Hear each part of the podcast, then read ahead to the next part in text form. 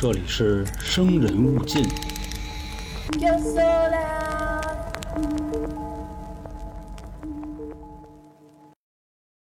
不知道在各位身边啊有没有那种就是生活作风特别不检点的朋友，明明已经结婚了，或者有这个男女朋友，还老出去乱搞去。你说呢？这个乱搞就乱搞吧，有没有可能还总把你勺得上？就比如他每次这个乱搞完了回家之后，总给你打电话，然后让你给他作证，在这个他的伴侣或者是家人面前，就跟人说了啊，昨儿晚上那谁谁谁没回家。他没跟人胡搞去，他在我们家睡的，就是让帮忙做个证。反正我不知道各位身边有没有这样的朋友啊，我也不知道你们会不会管这样的事儿。反正搁我，我你没少管，我 我咱咱们后边都有套路，好吧？你要说啊你什么这个单身啊，你出去约会去了，然后你骗骗家长，这咱们有商量，对吧？您说要是出轨了，让给做伪证，这不就相当于是拉我下水吗？对不对？到时候，哎，你像咱们这个节目案件类节目是吧？东窗事发了，你的另一半知道你出轨了，他给你切吧切吧塞行李箱里了，找个没人的地儿给埋起来。然后呢，他杀完人了，他走投无路了，他是不是也得连我都一勺烩了呀？对不对？哦，因为当初我这不帮着你说瞎话来着吗？绕这么一大圈到这儿了，这属于同谋。反正呢，这种事儿按道理啊，这个该不该管，各位自己琢磨。朋友们，大家好，欢迎来到由春点为您带来的《生人勿近》，我是老航。我是小娇，我是黄黄，我都没想到啊，这是生人勿近的节目，因为这个话题在我们另一张专辑生活类的啊三角铁聊过这么一个系列，叫“讨厌你的男朋友或者女朋友”。当时老航提了个案例啊，就是他的哥们儿，他的哥们儿呢跟他哥们儿的媳妇儿都是他好朋友，然后他那个哥们儿的媳妇儿外头反正啊干了点儿那不干净的，他妈听节目吗？呃，不不听，啊不听。我记得他的朋友好像听，嗯，那你就甭管了，那就不管了，反正也没没说是谁。反正老航当时是帮人瞒了可啊，嗯，这个我没帮着做伪证，我只是就是什么都没说而已。哎呀，我可没说就是他那天就没回家跟我在一块儿，没有。笑死我了。但人家女的说了跟你在一块儿，对呀没没没，女的我我不承认，或者说我就不那什么这个事儿，你知道吗？他跟那个他爷们儿说了，跟我在一块儿呢，然后我他妈的就不接他电话了，你知道吧？那你这个还是相当于默认嘛啊。哎呦，大哥了，但是这个事儿两分啊，刚才老航说到，如果东窗事发啊，就是出了一些这个犯罪类的案件，嗯，他就会成为同谋，这有点吓我一大跳，因为这属于天降横祸了。对啊，然后另外啊，这个是我们二零二三年春点生人勿近的最后一期节目啊，咱们再见面呢就二零二四年了。嗯，新的一年，，开头呢，第一期节目《走不进科学》由我来开启，结尾由咱们台柱的老航来结束，所以也是一个承上启下承接的过程啊。就我必须得把这句话说出来，才显得咱特有底蕴。嗯行，，那咱来就听听二零二三年最后一案最后到底发生了什么。嗯，那在这个节目的开头呢，我还给跟大家说一下，就是咱们的这个节目有变化，因为我怕说一回大家可能哦没有概念。对，上回给大家说的那个案子，英国空姐在日本失踪那个事儿啊，这不就变多人了吗？然后起初呢，我还挺担心啊，就这么一变，会不会有什么影响？就是大家听着就不习惯、不乐意什么的。我跟娇姐应该才怕有影响呢，啊。然后骂我们俩，嗯。那谁呀？大哥了，他的嘞！这个节目一做完，看一眼评论区啊，踏实了。嗯，就是绝大部分还是很支持的，就是咱们这个生人勿近的节目都变成多人，他的这个风格他就统一了。嗯，然后这个听感体验也就变得更好，统一了，对统一了。所以各位啊，以后咱们这个案件类节目，我争取就全给他多人了，甚至那个神探我都有可能给他多人了，是吧？咱们一块儿聊呗。如果各位对我的单人节目感兴趣啊，您也可以收听我的另外一张专辑，两张单人的，啊，两是两张，嗯有一张讲这个官场的，还有一张是讲女囚犯的，这么两张专辑。然后这两张专辑呢，只在喜马拉雅有。如果您是喜马拉雅的小伙伴呢，点春点的头像进主页就能看见。如果您不是喜马拉雅的小伙伴呢，烦请您移个步啊。好，就这样。下面咱们这个节目正式开始。那我还是啊，刚才我开头的时候你们就没怎么理我，我就还想问一下，就如果你身边有那种特别不检点的朋友出去胡搞去，让你帮着给做伪证，你管还是不管？管，管就真的是自己的好朋友，肯定是哦管的。之前我记得那会儿你说的那个事儿，我也说过，就是自己的朋友再操蛋也是自己的朋友，别人的事儿再好，可能也是别人的事儿。嗯，嗯，黄老师呢？我肯定也管。你肯定也管，那就这样吧，好吧？因为啊，就是这期节目可能听完了，日后可能大家就不管了。因为什么呢？出事儿了之后，他是真麻烦，多管闲事儿多吃屁。少管闲事少拉稀。说呀，这个本案的被害人啊，就是一个女的，她就是那位平时特别不检点的人，嗯，就是已经结婚了，还老出去胡搞去。到时候女武术家又锤你，你怎么天天选这题材？我操！那个 行吧，就是来吧，女，罪犯那边都是女的杀人，咱们这边都是男啊男都是男的杀人嘛，对吧？好好好好，就这意思嘛。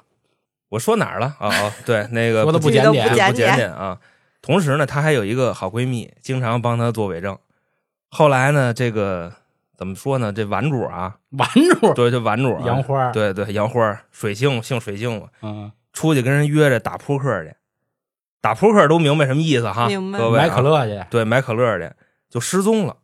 然后这个玩主他们家的这个父母、公公婆婆就跟这个经常做伪证这闺蜜就没完了。哦，与此同时呢，人家这玩主啊也属于那种特别有责任心的人，觉着呢自己出去玩这不合适玩主是女被害者，再跟大家说一下啊。，对对对，因为我都得绕一下他就是觉得自己出去挺不妙的，啊。他还有孩子，他出去玩这孩子一人在家没人管，所以呢出去去买可乐去还是带着孩子去的。啊，你明白这意思吧？哦，我也真是就头一回听说，就干这么个有责任心啊！啊干这事儿带孩子去，孩子多大呀？孩子八个月，哦，嗯，就这么着，人跟孩子都失踪了，这就是本案的一个大致背景。嗯这个故事发生的时间呢，离咱们不算太远，二零一四年的事儿。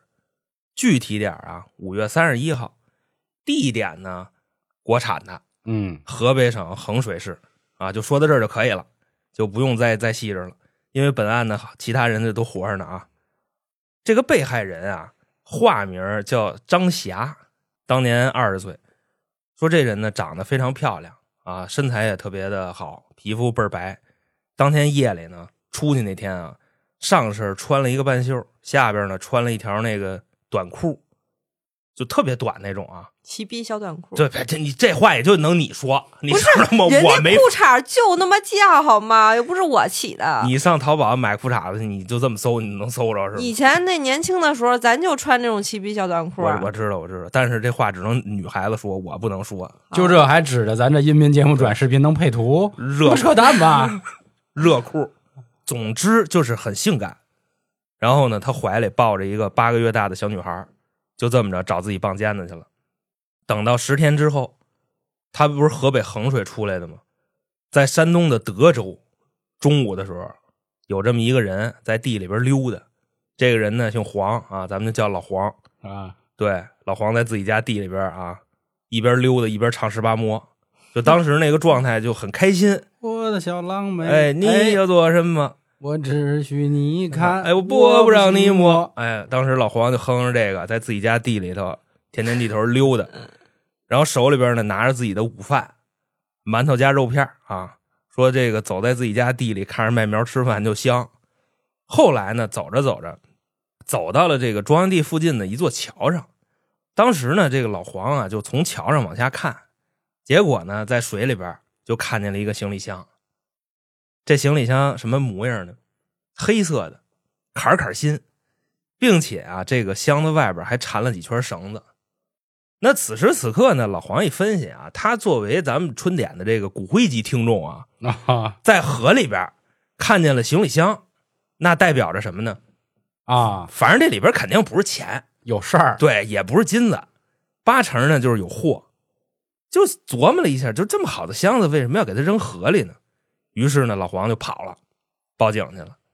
过了一会儿呢，警察叔叔们都来了，顺着老黄手指的那个位置一看，确实这箱子比较葛。什么意思呢？就说这箱子啊，当时在水上那个状态，属于那种是要飘飘不上来，要沉沉不下去，就那么一模样。哦，对，再结合这个箱子外边捆着绳子，一分析，八成啊是这箱子下边就有什么东西就跟那坠着呢。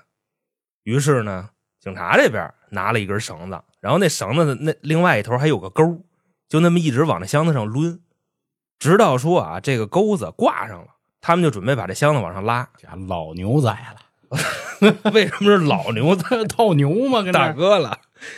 抡钩啊，结果呢拉半天拉不动，就特别的沉，于是呢就沿着这个桥啊往岸边那么蹬，把这箱子蹬到岸边了，再往上那么一拉，就拉上来了啊，就知道这个箱子为什么浮不上来，沉不下去了。说它底下捆着一块大石头，这个大石头呢，反正有个差不多三十多斤吧，嗯，就拿这玩意儿啊，把那箱子往下坠。反正此时此刻，大家都已经做好心理准备了，嗯围一圈看着这箱子。即便说人家没站在上帝视角上，现在就这个局面，拿屁股想也能明白这里边是什么。那伴随着这箱子一打开啊，还没看见东西呢，这味儿闻味儿了对，倍儿窜啊。然后里边是一具高度腐败的女尸。那现在呢，经常杀人呃不是经常破案的朋友肯定都知道，对吧？嗯，当务之急就是找尸源，然后查看了这个死者身上的东西啊，也没有找到什么能证明身份的，身份证、手机这都没有。主要呢，这罪犯也不是傻子，他是不可能把这东西给你留下的。那再看尸体这张脸啊，反正当时现场所有的人就直嘬牙花子，甚至这个年轻点的呢，直接就吐了。因为什么呢？因为打眼一看，就尸体这状态，拿水至少泡了一星期了，那脸都都发了，都巨人观了。所以呢，这个通过面部去辨认是没戏的。那 DNA 有戏吗？反正 DNA 戏也不大，因为说呢，在这个二零一四年，如果这个人啊他没有前科、没有案底，DNA 库里是不会有他的数据的，就匹配不上。所以现在要怎么找这尸源呢？我相信这个经常破案的小伙伴肯定有答案了，是什么呢？就是回警局查那个报案记录，就是看看近期啊，就是什么谁失踪了，一对照，它不就出来了吗？但是呢，目前来说啊，这个情况它比较复杂，为啥呢？就是查报案记录没那么简单，因为说发现尸体这地方特别葛，他的这个发现尸体的地儿啊，是在山东德州还有河北衡水的交界处，这就属于什么呢？这就不是跨市了，嗯，这都已经跨省了。跨省对，嗯所以呢，这个抛尸的位置，大家那么一分析，很有可能是精心设计的。就这个犯罪分子，八成就他妈可能看过征服，你知道吗？啊，我我刚要说这个，对 征服那个原话是怎么来说的啊？嗯刘华强派金宝杀宋老虎的时候说，说永安分局跟郊区分局，他的这个管辖是以那马路牙子为界，对对对对对，马路牙子上边归郊区分局管，嗯下边归永安分局管我。一定要在马路牙子上头，对，我要耗尽他们的警力。打这这不是华强说的吗？是是，反正说那意思。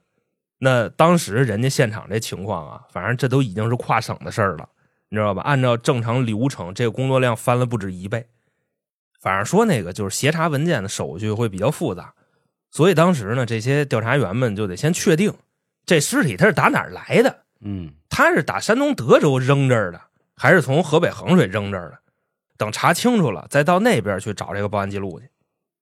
哎，其实说到这个事儿啊，就是现在管辖地归属的问题，我想跟大家多聊一句，就是上一期老航讲那个案件，英国空姐那个事儿，嗯在某平台有一个听众回复了这么一条评论吧，我也不好意思说这对与错，但是他说到这事儿的时候，突然想到了，大家可以琢磨一下啊。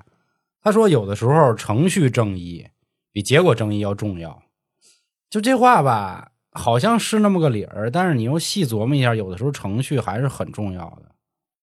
就是我不知道大家能不能改到我想说的那个点啊，因为这个玩意儿没办法抛得太细。怎么说呀？我觉得有的平台的听众吧，过于悲观了。实话实说，也不是说不好。我也明白我们的节目为什么在这个平台它起不来的原因啊，就是因为我们更多是偏娱乐化的，我们没有任何意思想亵渎任何一个被害者，也不想这个夸赞任何一个害人者，没这个意义。只不过就想告诉大家，有些事儿它真实存在的发生啊，不想让大家戾气那么重或者心情那么糟糕，所以用了一些相对轻松诙谐的语气，并且听过咱们几期春点的节目啊，大家肯定也知道我们三个到底是什么性格。我觉得这事儿就是公道自在人心啊，就是提到这个事儿，然后刚才老王不说到吗？说一旦跨省了，他的工作量要不止一倍嘛。但我就还是那话啊，到底程序这个正义重要还是结果正义重要？大家我觉得心里都有自己的一杆秤吧。嗯，嗯，客观点儿，客观点儿，就这样。就看评论说这么一个，对对对，我这还琢磨呢，是不是我说的不好？嗯，你知道吗？说的不好。其实就是就是黄老师那话说一句啊，嗯大家如果说就我们不可能去亵渎人家的死者或者是其他的就是案子里边的一些人，因为呢，就是如果说按照新闻稿我那么给大家讲，那我也能来，那个比现在更简单，你知道吗？我甚至不需要去把这个案件理解一遍，你把东西摆那儿，我直接照着念就行，嗯，对吧？就给它变成口语嘛，那个很好做。嗯，对，现在这里边是加入了自己的理解，然后他的风格更像是朋友之间去聊天儿对，等于说，就实际上您去啊，这这话也不太好意思说，啊容易得罪人。对确实没必要说这话。我也知道大家前阵子说有人喜欢多人，有人喜欢单人的原因吧，因为单人更多是入睡用的，多人是摸鱼用的，嗯它场景不一样。那多人就是有一个气氛，大家听着一开心，可能一下午上班枯燥的时间过去了。你单人，你静静的听一个人跟那儿讲，很多听众说喜欢咱们的原因，没有背景音乐，没有这个乱七八糟的音效，嗯所以睡得很香。我也就知道为什么评论也少，都他妈睡着了嘛，可不啊，啊？所以咱们得造起来。对，所以这评论得给点啊，对兄弟们。评论写一个我起床了，啊，是是，对对对，好多这个这个平台的兄弟一般啊，在节目留言，因为大家知道咱们的节目都是夜里零点发布，直接给发一晚安，黄哥，嗯晚安，黄哥。挺好，挺好，挺好。要是再说，我估计待会儿前面的都忘啊，了，对对对对，对不起各位啊，我都快忘了。咱经典复盘一下啊嗯，咱重新再说一遍，重新就是再说一遍啊，有这么一个女的对，啊，这个有点不检点嗯，带着自己八个月大的孩子嗯。出去和人家乱搞，然后她的闺蜜呢帮她隐瞒了事情的真相，说一直跟我在一起，结果这个女人和她的孩子全部的消失了。嗯他家里的父母、公公婆婆非常的着急，现在怎么知道他在哪儿呢？在河北衡水和山东德州的交界处，一个小河上有这么一个行李箱，箱子一打开，发现，哎，嗯是这个女人的尸体。然后现在两省的警力开始研究如何破案、如何定位的一个事儿。你瞧你看黄哥这总结能力，就咱要读稿也能读啊，就这样。我要是有那两下子，我就不用这么费劲。行，来来来，赶紧说一会儿又忘了。然后呢，现在大家就琢磨怎么找尸源，嗯，猜猜这尸源是怎么找着的？最后，现在现场啊，先找箱子一个死尸，啊，然后什么什么叫先找箱子？就我这箱子从哪儿买的，我操，是吗？就是这么找着的！啊我的 太牛逼了，真的！以后这这能你能来你来好吧？最终呢，咱就是黄哥这思路往下延展。嗯，这批箱子发现是产自河北白沟，哦，就真是查的箱子，你知道吗？并且那个厂商的经销商名单大部分也都是河北的，其中就包括河北衡水。外加上呢，他没有山东德州的经销商，所以这具尸体的来源大概率是从衡水过来的。那警方一分析啊，就是黄哥这个查着了，就去衡水找报案记录去吧。结果这么一去，找着一个，形容这个失踪人啊，体貌特征、穿衣打扮这些细节都比较像，于是呢就确定了，这个箱子里边的死者就是咱们开头提到的那个二十岁的已婚少妇，玩桌对，叫张霞，霞子。啊，后续呢，找到了这个报案人，跟他们核实了这些信息。那报案人那边是一个什么情况呢？人家是两对儿，老头老太太，嗯就是这个女孩的父母以及公公婆婆。当时呢，公公婆婆跟警方就说了，我们这儿媳妇儿自打五月三十一号从家走了以后就失联了，就联系不上了，而且呢还是带着孩子走的。期间呢也联系了女孩的父母，那意思你是不是回娘家了？嗯，人娘家说呢，姑娘就没回来，也不知道就哪儿去了，所以这不就报案了吗？然后公公婆婆那意思呢，就是我们报警主要是为了找孩子，对对太为直接了什么还要。说出来呢？就是这意思。就我刚才心里这么想，没好意思。大哥了，人家原话儿媳妇找回来，我们也不要了，你知道吧？哦这不光是知道里面的事儿，肯定是对啊。说这个，他不是我们的意思，他是我们儿子的意思，哦，就相当于呢，就只要是他回来了，一找着了，就当时就离婚，嗯，然后孩子呢就我们带。然后警察一听这话就很懵，对吧？因为警察是不知道这姑娘啊，前是是是面的事儿，是是是，嗯，不知道她养花嘛？然后就问了，说这姑娘怎么了？然后这边老头老太太在那屋里就哭上了，包括人家这个农村人哭的时候，可能还会带点手艺啊，嗯就是他有调儿，或者说呢，就是没调儿的话，在屋里抽自己大嘴巴，哦，就那么着，因为觉着就是什么有辱门风吧，大概那么个意思。说我们的儿子啊，在外边挣钱，供他吃，供他喝，然后他呢，成天的游手好闲，什么也不干，不干就不干吧，反正没人说他。可是呢，儿媳妇这人就闲不住，一天到晚的往家招一帮子人，嗯然后跟家里霍霍。他这块儿咱还要介绍一下，跟公公婆婆是分开住的，就是他们家有一个自己的这个院子，哦，是这样。然后起初呢，这个公公婆婆觉着不合适，就是因为你老上家来帮人嘛，男男女女都有，就跟儿媳妇儿谈了几次。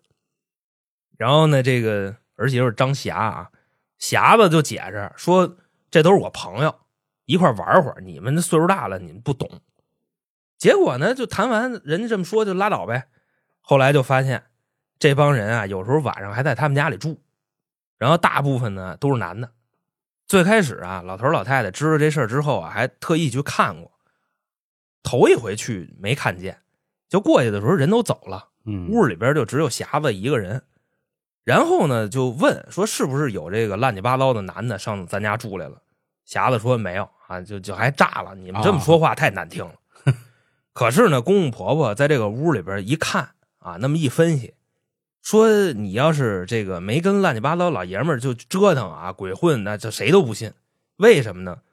在那屋里发现了一堆烟头，哦，，对，而且这些烟头呢，明显不是一个牌子，利群啊什么的，对，还都是这老爷们儿烟，黄果树啊就就就就差不多那，全是劲儿大的烟。德兰巴，女的就不能抽劲儿大的了吗？儿媳妇不抽烟，哦哦，知道吧？那你说这玩意儿是哪儿来的呢？对不对威龙什么的，姐们儿呢？大哥，您刚才说那点烟，黄果树、威龙，加起来十块钱都没有，就这堆烟就没有超过三块钱的，你知道吗？劲儿大呀，一看就他妈小时候这他妈偷着学抽烟，然后还没钱，你知道吗？就那样，还两块钱一包的中南海，真是那都拉嗓子。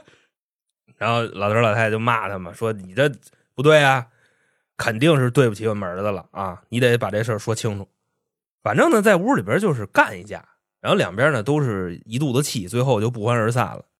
后来呢，这老两口子又特意的上儿媳妇家里赌过，就属于什么呢？就开始玩这个就地下工作了，你知道吧？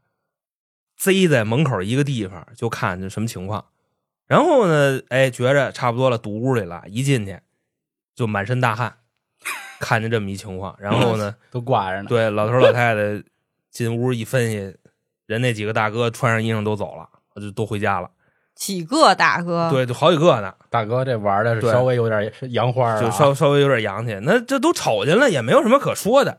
然后这个老两口扭脸儿就打电话给自己儿子，把这事儿就都说了。然后儿子一听呢，当时就炸了，说我们的辛辛苦苦的，我跟外边挣钱，我从衡水跑到廊坊去打工，然后你在家里给我玩这套，那咱这日子咱就别过了啊，回头直接见面就离了就得了。嗯，当时呢，这个张霞的丈夫啊，霞子就人就这么设计的。可是后来呢，霞子又给她丈夫打电话说，那意思就你别误会，不是你想那样，我们按摩呢。就也不是按摩呢，就她这个爹妈看见的，就只是大家在屋里边穿的衣服都比较简单，你知道吧，并没有说就是那那个。他呢就解释说，我就是跟朋友一块玩，玩太晚了，然后窝那儿就睡了，什么都没干。你说在农村一帮人睡一个炕上，那不很正常吗？对吧？那炕那么大，离得都挺远的，说没那什么。你要是实在不信我的话，你找我姐们儿，我那闺蜜，她就在我旁边呢，她能给我作证，真的什么都没有。要不你就跟她说。嗯。然后呢，这姐们儿这不电话就接了吗？对吧？哪怕她心里一万个不乐意，心说我你找我证明，我证明个屁呀！她不就是那么回事儿吗？对吧？但是呢，有句老话说得好啊，这个宁拆十座庙，不毁一桩婚。嗯，所以呢，这闺蜜就帮着匣子忽悠她老爷们儿。那她老爷们儿呢，一分析哦，这么回事儿啊。尤其呢，跟这闺蜜俩人之前就从小就认识，你知道吗？这都是一个村儿里的，这也老实人。说那哦，那那我信你啊，那误会自己媳妇儿了，那这婚就不离了，接着过吧。嗯，等于就这么着给折过去了。后来呢，匣子一分析啊，说这公公婆婆挺贼，跟我玩什么地下工作，大哥，对，就蹲门口就看我，啊，那以后玩就不能上家了玩了，就得出去玩去了。于是呢，再往后就是每次出去都把这个孩子啊放到公公婆婆那儿去，然后自己就去外边就潇洒去了，一玩玩一宿。心说这回没问题了吧？嗯，我出去玩了，你们逮不着我了吧？可是呢，人匣子公公婆婆都这么大岁数了，有啥不明白的呀？尤其啊是这个婆婆啊，就是人家一眼就看出来了。只有女人才了解女人就就就看出什么来了呢？啊说有一次匣子回来之后，就就看他们走道那姿势都不对，你知道吗？啊大哥大大哥，你明白吗？我嘴都瓢了，对吧？就说这准是就出去那什么去了啊，然后呢又把这个儿媳妇给骂了，玩多大呀？到底也就就听那意思吧。然后人老丈杆子说，啊，一堆烟头怎么怎么着？我跟你说，说的比我这过分，啊啊，你知道吗？人家就跟那镜头之前就胡骂溜丢，哦，明白吧？外加上也说不清楚，还得看那字幕啊。一家人就这么折腾，然后呢，这匣子闺蜜也过来给她作证来说，绝大部分的什么这这都是假的。哦，那再往后呢，时间来到二零一四年的五月三十号，就距离这个被杀已经很对很近了。匣子呢又出去玩去了，当天呢一宿没回来。对于这种情况呢，公公婆婆老两口子一分析，说这绝对不能再忍了，这就直接就跟他就马逼了就完了。什么叫马逼呢？就是直接翻脸。嗯，到了五月三十一号上午，儿媳妇回来了，然后公公婆婆呢在门口贼着呢。一看她回来了，劈头盖脸又是一顿骂，反正给骂的也是挺难听的。紧接着呢，匣子就解释说：“我没玩我昨晚上上我闺蜜家去了，在我闺蜜家住的。说我就是这么大人了，我找我姐们待会儿不行吗？你们让不让人活了？”于是呢，又打电话给闺蜜叫来了，就作证来。同时呢，这个公公婆婆啊，给自己的儿子也打电话了，就是这个匣子的丈夫。然后一家子人冲着那手机都围好了一圈，跟那开会，叭叭叭就说。最后呢，这事儿也是出于闺蜜的这个巧舌如簧，又给折过去了。那到了五月三十一号的晚上，霞子白天挨骂了，晚上呢心里不痛快，她又出去了。这回出去呢，就没把孩子交给公公婆婆，他是带着孩子一块儿走的。因为怕她公公婆婆又该说你又他妈出去耍去，就觉得这个沟通成本比较高，嗯所以这回直接带着孩子就走了，然后就这么一走，这人就再也没回来。大家都已经知道了死外边了，嗯，然后孩子丢了。在箱子里呢吗？对哦，孩子没在箱子里。对啊，现在就哦孩子就自始至终没出现过啊，哦，并且呢，这个警方那边啊，法医去验尸给出的死亡时间就是五月三十一号，嗯，等于那意思前脚出门，后脚让人给宰了。那你说杀他的人又是谁呢？嗯，首先调查的她闺蜜，你不喜欢作证吗？对吧？嗯，他不是什么时候都跟你在一块儿吗？那就得先查你。那肯定啊。对，后来呢，发现五月三十一号，匣子的闺蜜给她做完证之后，俩人就散了。等到晚上七点多的时候，这俩人又聚一块儿了，在他们家楼底下这个一边喝酒，然后就吃饭嘛，说过去待会儿。这期间啊，匣子在饭桌上就哇哇的哭，就跟闺蜜诉苦，大概那意思呢，就是我老爷们儿常年在外打工，给我一人扔家里，我难受啊，一天到晚我闲的跟蛋似的，我出去玩玩还不行吗？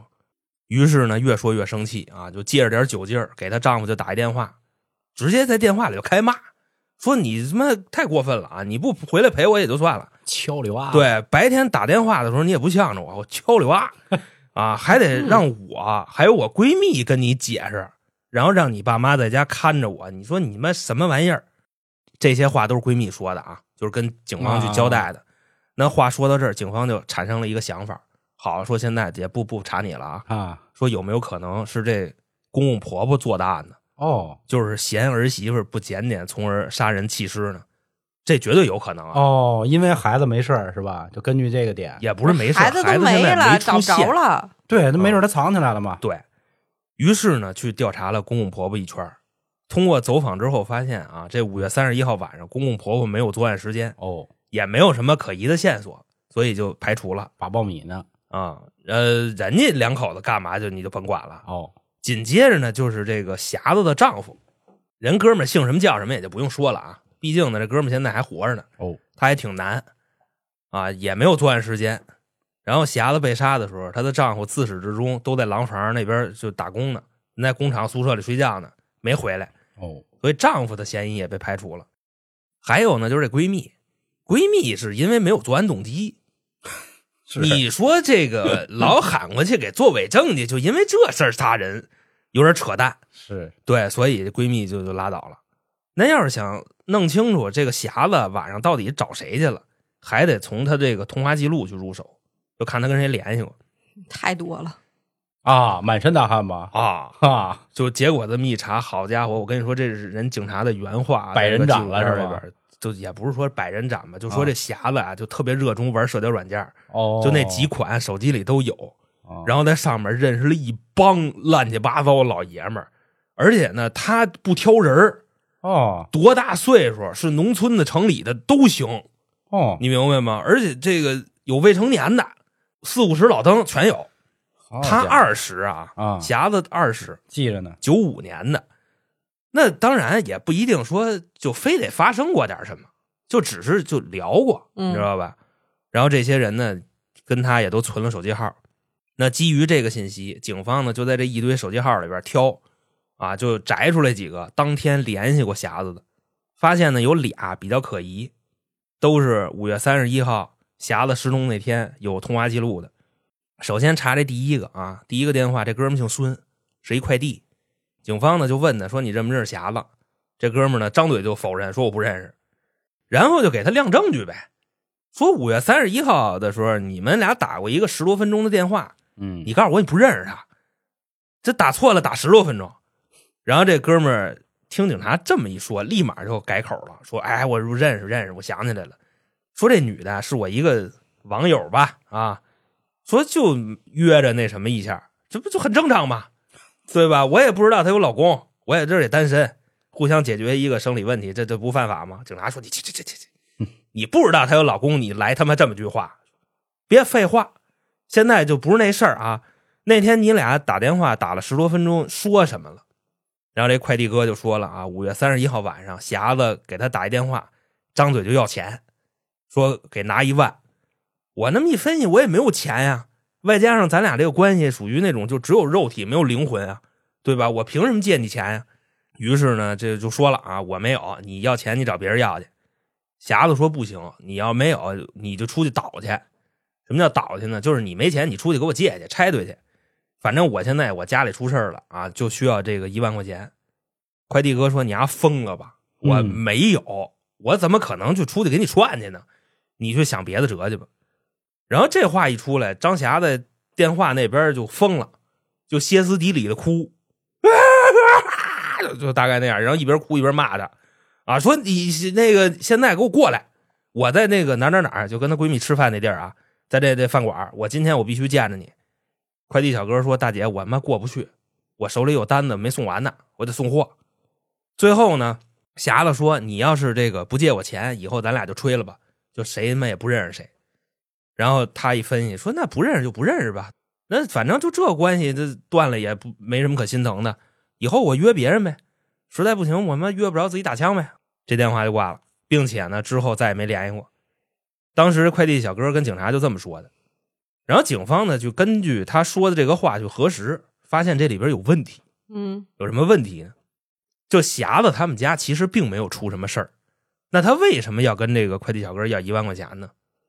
而且呢，警方在询问这个霞的公公婆婆的时候啊，人老两口子说了，我们儿子每个月给儿媳妇五百块钱，然后我们老两口子一个月给他挤三百块钱，等于这一共一个月给他八百块钱，就不光是没出事儿，还反倒还给他钱呢。嗯就等于快递那个说法跟霞子他们家长辈那说法其实不一样的。当然这块我也挺开眼的，一个月给八百块钱，可能人那边就消费水平低吧，差不多这么一情况。反正你给我八百，我不太够花的，我也得出去那什么去骗去。一四年差不多，一四年啊差不多啊是，反正具体怎么着查查就知道了。最后呢是通过啊查这个快递小哥的手机定位，发现呢他五月三十一号之后一如既往的正常上班，天天正常送货。那你说杀完了人了，第二天还得去上班去，啊，就心得多大？对，就这么强度的工作也是挺不可思议的，并且呢，他也没去过这个发现尸体的地方，就是衡水跟德州的交界处啊，所以这个快递小哥的嫌疑咱就算是给排除了。嗯那既然不是他干的，刚才咱也说了，两个可疑的电话号码，嗯那查另一个吧，兴许另一个人干的。然后这个电话呢，也是匣子生前最后一个联系他的电话。那经过调查呢，就发现这个电话在匣子遇害的第二天，也就是六月一号，从那天开始就关机了，到现在已经六月就十几号了啊。啊，这个手机号再也没有打过一个电话，那就他了呗。对，甚至就没开过机，这就他了。啊，然后拿着这电话号码去问霞子闺蜜，她这闺蜜一看激溜一下子，哦，说这号我认识，说对面那个号啊是机主是一男的，这男的叫李秋芳，老爷们叫李秋芳啊，啊，跟《武林外传》里李大嘴叫什么李秀莲这异曲同工之妙，你知道吗？你生孩子能给他叫妻儿叫黄秋芳吗？秋芳啊，说这个人呢跟匣子他俩是棒尖子的关系，俩人认识了差不多一个多月了，然后该干的事儿呢也都干完了。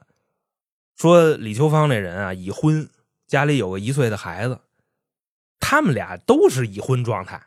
嗯匣子也已婚，然后那个也已婚，然后通过社交软件认识之后就一块玩呗。那现在呢，警方就问这个闺蜜了，说你觉着这李秋芳有杀匣子的动机吗？闺蜜一分析，我操，真没准儿。为什么对，说前一阵子有一次，霞子、李秋芳还有闺蜜，她们仨人在一块玩儿别玩什么这这 正常的，就是什么喝酒啊，什么吃饭呀、很正常。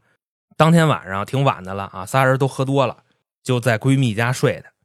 那闺蜜家那床呢也不大，大概就那种一米四的双人床，这仨人跟那一张床上睡。一米四的是双人床，呃，对，有一米四的双人床，有我们家床双人床一米四，那很哎啊，操！就是最小的双人床。挨着方便。对，省得那个什么，因为再挤一点，一米三就单人了。一米八的太大了，睡不过来，你知道吧？然后说呢，当时啊，他们那个睡法就是什么呢？就是闺蜜睡最里边，啊，匣子睡中间，然后呢，这个李秋芳睡最外边，就是这这么睡不是很正常吗？可是呢，到了这个半夜，就推起来了。没没推啊，闺蜜说呀，这个李秋芳隔着张霞，丫跟那扒拉我，大哥了你知道吗？然后闺蜜她她当时那纪录片也是啊，啊河北口音啊，你干什么呀？啊！李秋芳说：“走啊，咱俩上厕所玩玩去。我一喝，”闺蜜说：“哪不去啊？哪不去？哪不去大哥，？”后来呢，到第二天早上，闺蜜就把这事儿告诉张霞了。我跟你说啊，哦你忒没心眼子了！你是告诉我李秋芳真心对你，狗屁！啊，就原话这么说的。然后张霞一分析说：“怎么了？”一问李秋芳，半夜扒拉我，怎么意思？就这么说的。人能不搞笑吗？我不是不是不是诚心的，那就你问丫呢，半夜扒拉我什么意思？啊这不也是方言吗？这不北京方言吗？人都批评你了，说你家这人普通话太次了。那我那我我尽量吧，好吧，你你你还搭理他，我尽尽量吧。嗯什么意思？真是什么意思？什么意思？然后因为这个，张霞还有李秋芳在闺蜜家哦。就嚷嚷起来了，大哥了，敲里哇啦就对，然后闺蜜傻了，跟边上抱着板蹲墙角，对我这还替你隐瞒，然后你自己找人他妈的就弄我，你不说去骂他去？你不是，哦，是他那俩人，你就好比说吧，哦，知道了，明白了，那，就明白了，不那就不用好比说了啊，就所以闺蜜现在很尴尬，人俩人在他们家打起来了，你知道吗？啊这警方呢一分析，难道说因为这事儿杀人吗？嗯，对吧？摸你一把吗？反正甭管行不行了，先找着这人再说吧。随后呢，又过了几天，时间来到六月二十一号，也就是张霞死亡的二十一天之后，李秋芳在天津逮着了，一带回来一审，哥们儿也没扛，直接就撂了，说就是他干的。那说到这儿啊，咱们往里垫一句，李秋芳这人啊，他是有前科的，原先呢因为抢劫判了十年，放出来之后呢，回归了正常生活，然后也结婚了，还有个一岁的孩子，这个是他一个大概的情况。然后这不就出来以后就乱搞吗？那说到这儿啊，警察也特纳闷你为什么要杀了这个张霞呢？肯定是张霞，然后说你不给我钱，我就去找你媳妇儿去，我糊混你家庭。然后呢，后来李秋芳就觉得我操，那不行，我现在挺好的家庭被你丫毁了，我只是跟你玩玩而已，你他妈太认真了。然后一气之下给丫杀了。我发现你们俩真是我全跑火呀！我操！行了，本期节目到此为止。没有没有没有没有，有有反转，有反转哦有。哦对啊，李秋芳就说的跟娇姐说的一模一哦，样，一模一样一模一样。啊然后说，他说要多少钱呢啊？咱往里补充一点细节，啊 要五万。啊！说你给我拿五万块钱，你不给我钱，我就跟你媳妇儿就这逼那哥去。然后呢，在俩人在屋里就嚷嚷起来了。李秋芳呢就拿手掐张霞脖子，那意思你别喊。结果呢，失失手了掐死了他。啊，他跟警察这么说的。嗯，来庭反转，对，听完这事儿之后，警察一分析，倒是跟快递小哥说那能对上，啊因为跟他要一万，跟你要五万，那意思你牛逼呗。啊，对，为什么要跟你要五万呢？因为你有家室，对，就是能那个胁迫你什么的。可是呢，后来就是通过什么查监控啊、乱七八糟的对这个口供啊，把这个李秋芳的作案经过还原了之后，发现这个事儿不对。嗯怎么不对呢？张霞在被李秋芳接走的时候，她是带着孩子的，嗯，哦对，孩子呢，孩子呢，对吧？你要说他讹你，你把他给做了，孩子去哪儿了呢？李秋芳就说了，说我呢，我之前也没杀过人，然后呢，一时间我现在也不知道怎么办了，然后这孩子就交给我一朋友给处理了，说我这朋友应该就是把孩子给卖了，哎呀呵说说这朋友是就玩这个人蛇生意的啊，啊什，么臭人贩子啊，狗东西。真的他妈人贩子就是没没他妈见过，真想打压一顿，我操！对我跟你说，但凡见着，绝对就好不了，你你知道吗？？哎，那你说咱给他打坏了，他们用不用背事儿啊？得呗，那我想打压一顿，那得我操给！他打坏了。我跟你说，到时候啊，真的，你妈逼！我觉得他妈人贩子真操蛋。要是冬天，冬天裹着羽绒服打，你知道吗？啊就别给看不出伤，来对看不出伤来，然后别把骨头给揍折了就行了。嗯，真的，这这这辈子最讨厌一个是虐小动物的，嗯一个恋童的，然后就是他妈人贩子，人贩子，嗯我！操的！然后警察就问说：“那你这朋友是谁？孩子卖哪儿去了？”李秋芳呢说：“跟我这朋友接触不多，只知道他叫耗子，啊呵，道上人还真是那个浩浩荡荡的浩啊啊，嗨，三点水儿能耗一个告对，就是那浩啊，逼浩。当然，操，别老提熟人儿跟这里，咱现在对吧？啊，这不到是100万粉丝指定就上哪儿都能串上。然后说这这么一人耗子，具体卖哪儿了不知道。那简短截说吧。后来呢，警方一调查这个所谓的耗子，查了一圈之后，发现压根儿就没这人。就说了，你作案之后，你是通过什么手段联系的这个耗子呢？手机通话记录没有，网上聊天记录没有，你怎么找的他？外加上询问李秋芳，就是说耗子这人长什么模样，问了三遍，这三遍说的都不一样，等于就压根儿没这么个人嘛。那无独有偶啊，说在这个调查的过程中，就查这李秋芳的人脉关系啊过筛子，虽然是没查到耗子，但是呢查到另外一个人，这人呢叫如子，啊，他这个大名叫如正帅啊，姓如，就是一个草字头底下一个如果的如，姓那么个姓儿如正帅。这哥们儿呢，曾经啊跟李秋芳是狱友，两个人在号里认识的。那警方呢就把这个如正帅啊逮来一审讯，全撂了。说当时呢是怎么回事呢？就是这李秋芳找着我，让我帮他卖一小姑娘，八个月大的小姑娘啊。哎，俩人第一次联系的时间是五月中，也正是三，哦这什么意思呢？是张霞死亡的半个月以前，嗯，就是说他所谓的这个临时起意、过失杀人，根本不可能，早就已经惦记人家孩子了。那意思啊，就是俩人最开始先通过什么社交软件认识以后，原本呢就是说来点肉体上的交流，结果呢发现人家有个八个月大的孩子，这就惦记上了。哦，因为说呢，李秋芳这人当时欠了一万多块钱高利贷，这账主子天天堵门要账，要他妈活埋他。他呢也是那种标准躺王的思维模式，就是什么呢？就上班不可能上班的啊，所以上哪弄钱去呢？那除了偷就是抢呗，对吧？这不就惦记人孩子吗？然后通过社交软件认识了，自己分析一举两得，说在那时候就琢磨怎么把他这孩子给卖了。结果呢，到了五月底，张霞主动联系的他，这不那天跟家里就打架了吗？嗯，然后就找他来了，你瞧送上门来了。于是呢，他就把母女二人领到了一个日租房，随即呢出去买了一瓶安眠药，然后放那个水瓶子里头给搅和匀了，拿回来就递给那个匣子让他喝。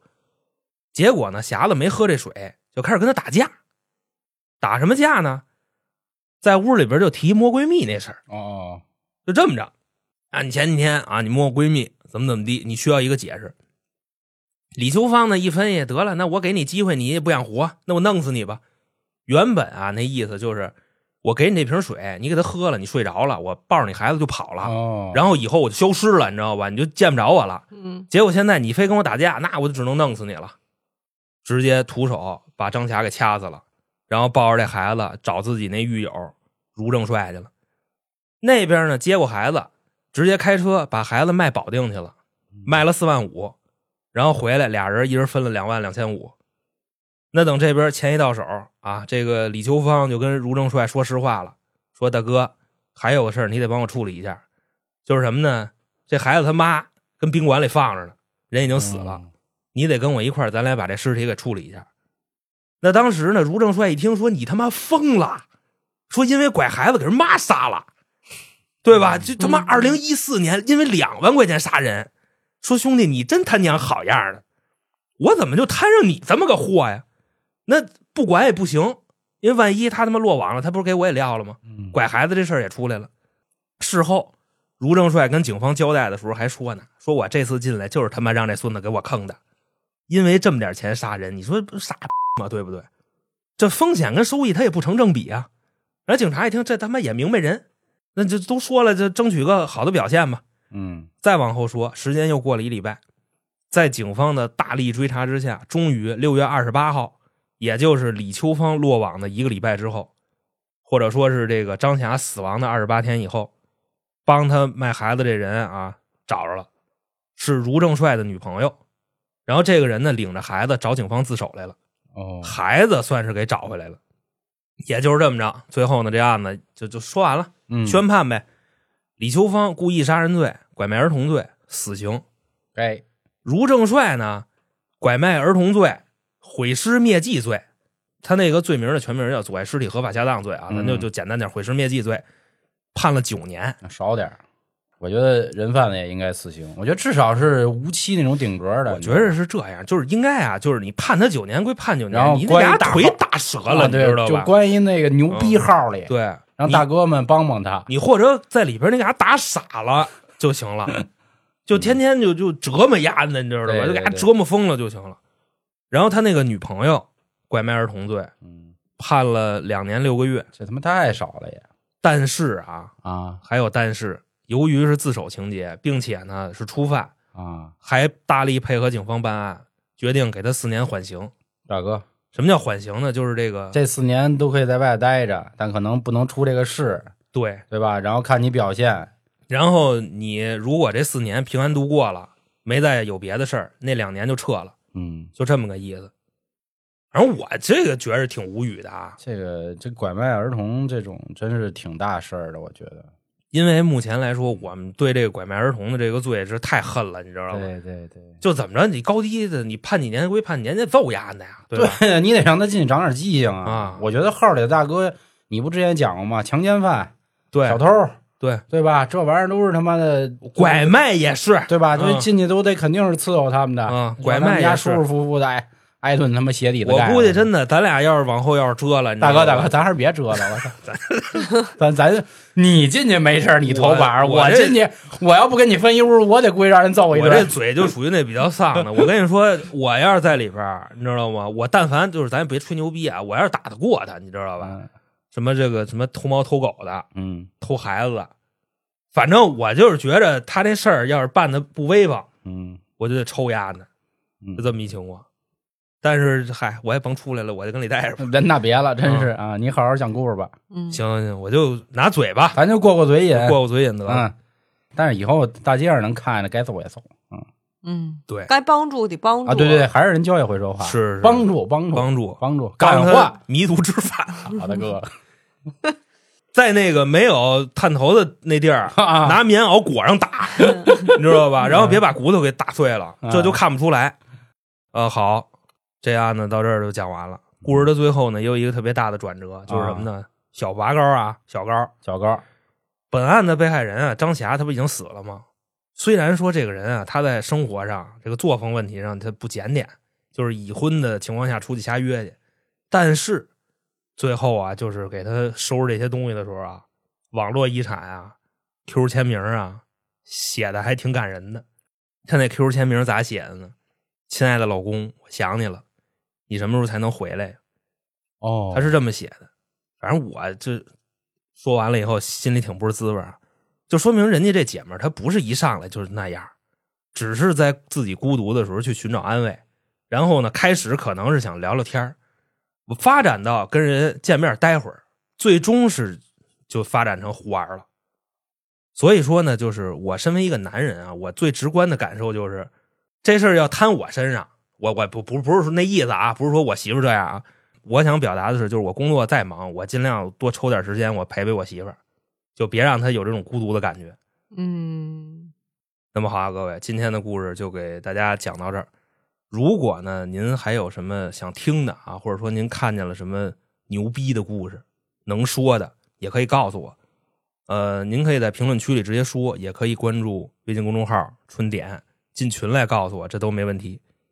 还有呢，就是希望各位啊，多给我们点儿这个评论啊，因为它这个什么机制啊，对节目的曝光啊、数据影响是很大的。总之啊，就谢谢各位啊。然后另外，咱们现在也开通了 B 站、微博、小红书，然后微博跟小红书会发一些日常，B 站目前主要是老航单人节目的音频、视频版，然后希望大家帮忙点个订阅、点个关注的。当然，您还在哪个平台听，在哪个平台听啊，这个并不影响。在这儿也感谢各位了。然后最后呢，也祝各位提前跟大家说这个二零二四年新年快乐。啊，因为这是咱们二零二三年《生人勿近》最后一期节目了，咱们来年再见啊！祝大家也是越来越好，越来越好，越来越好，拜拜，各位。拜拜拜。拜。